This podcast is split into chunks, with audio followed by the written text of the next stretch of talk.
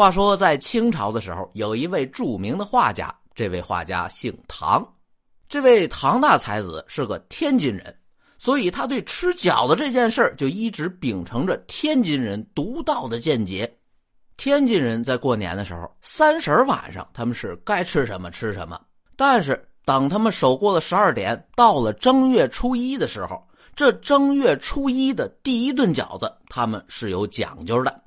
新的一年吃的第一顿饺子必须是素馅儿的，这所谓的素馅儿可是严格意义上讲的素馅儿，像什么韭菜、鸡蛋、大葱、肉这些东西都不能有。那不放这些提味儿的东西，它这饺子馅儿怎么和呢？哎，人家有办法，人家用豆芽、豆皮、香菜、腐乳、麻酱这些东西来调味儿。他们之所以在新年的第一顿饭吃素馅的饺子，就是讨一个吉祥的寓意。这种寓意就是在新的一年里素素静静的。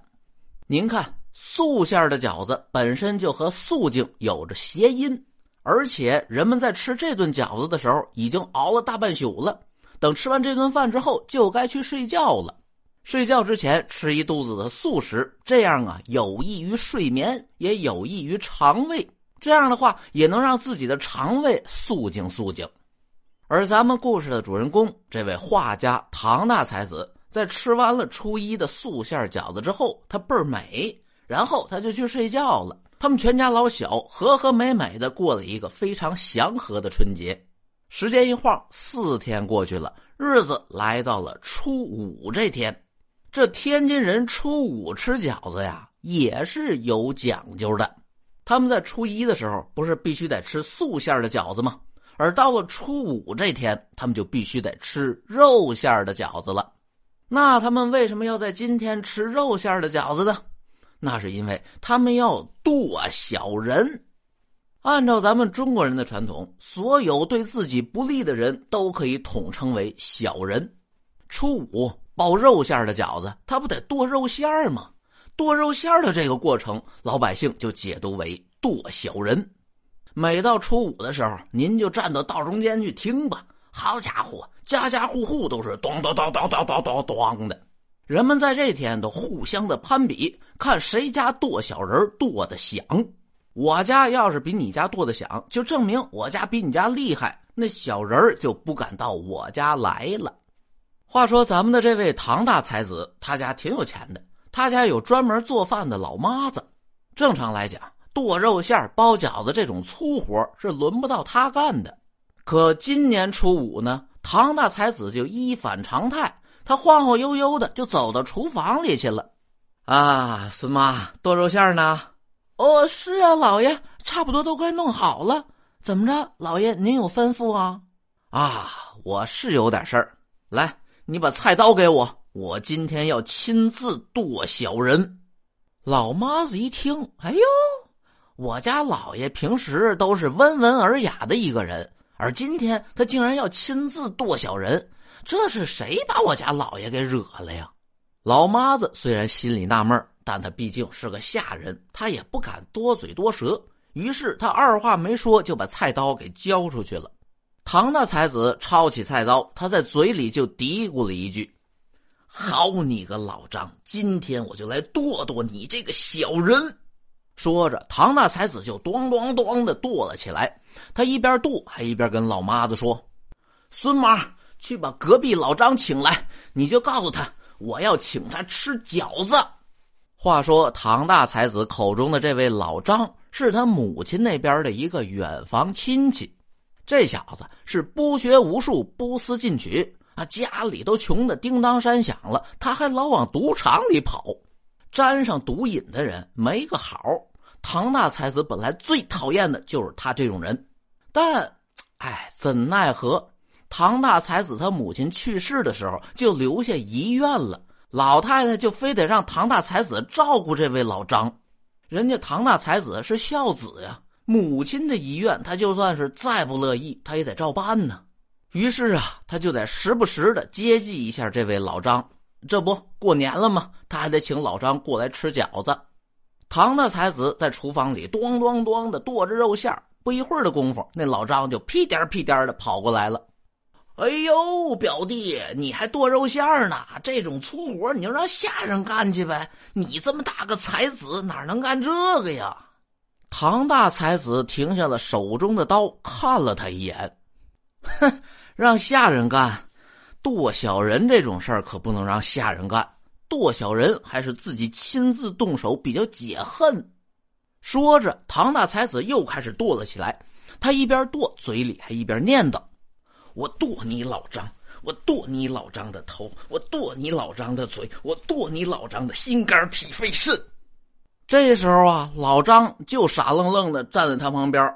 这老哥是面如死灰，他这时候都不知道该说什么了。呃，我说表弟啊，哎，表弟表弟，你别剁了，你你别剁了，剁的我浑身难受。好家伙，现在老张就觉得唐大才子的每一刀都像是剁在他身上一样。他现在是浑身难受啊，表弟，你可是我的亲表弟，我老姑临走的时候可是把我托付给你了。你说咱们之间可是实在的亲戚，你怎么能把我当小人给剁了呢？听到这儿的时候，唐大才子扑哧一声笑了。哎呦，老张，你说的这叫什么话呀？我哪能剁你呀？我剁的这个老张不是你这个老张。我剁的是另有其人，啊，另有其人呐？嗯，除了我，谁还叫老张啊？嗨，咱们大清国姓张的人多了去了，怎么着？就你一个人许叫老张啊？哦，也对，行，不剁我就行。老张一听剁的不是他，立马来精神了。表弟，你告诉我是哪个老张得罪你了？你不用躲在家里剁他了。你哥哥，我现在就去找他，替你报仇。唐大才子看着老张，微微的一笑，他终于是等到这句话了。哎，我剁的呀是八仙过海里面的那位张国老。老张一听啊，张国老，人家张国老是神仙，他怎么能惹着你呢？只见唐大才子狠狠的盯着老张的眼睛，然后说道：“我前两天画了一幅八仙过海图，这事儿你知道吧？”“啊，我知道啊。”“我让你把这幅画送给城南的宋老爷，你还记得吧？”“啊，我记得呀。”“但是昨天宋老爷告诉我，他收到的那是一幅假画。那你告诉我。”真画去哪儿了？哎呦，表弟，你可听我解释，这事儿真不赖我，我真的不知道真画去哪儿了。哎，你是我亲戚，我怎么会怀疑你呢？这事儿肯定不赖你。昨天晚上啊，我做了一个梦，你猜我梦到什么了？啊，做梦？你梦到什么了？我梦到太上老君了。太上老君告诉我。那真画是被画里的张国老给偷走了。他们八位神仙是想开个小差去蓬莱仙境玩一圈啊？是吗？神仙还开小差呢？可不是嘛！张国老本来只想离开两天的，可是这个老张啊，就是个小人。这老张他言而无信，他两天之后还不回来。你说这样的小人，我不剁他，我剁谁呀？是不是啊，老张？唐大才子一边说，一边攥着个菜刀，就对老张比划过去了。这时候，就算是老张再傻，他也该听明白了。唐大才子已经发现他把真话调包的事儿了。其实那天呢，老张就是眯着心眼子想偷一幅唐大才子的八仙过海图。他是早就准备好了一副赝品，就等着帮他跑腿的时候调包呢。结果他没成想，那个买画的宋老爷是个行家，人家一眼就把赝品给看出来了。于是老张偷画这事儿一下子就曝光了。老张看着唐大才子手中的那把菜刀，他明白，唐大才子之所以指桑骂槐，其实是给他留面子呢。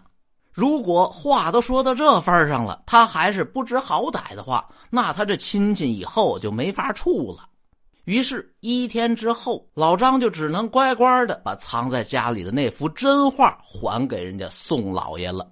而唐大才子这剁小人的妙计，您还别说，还真奏效了。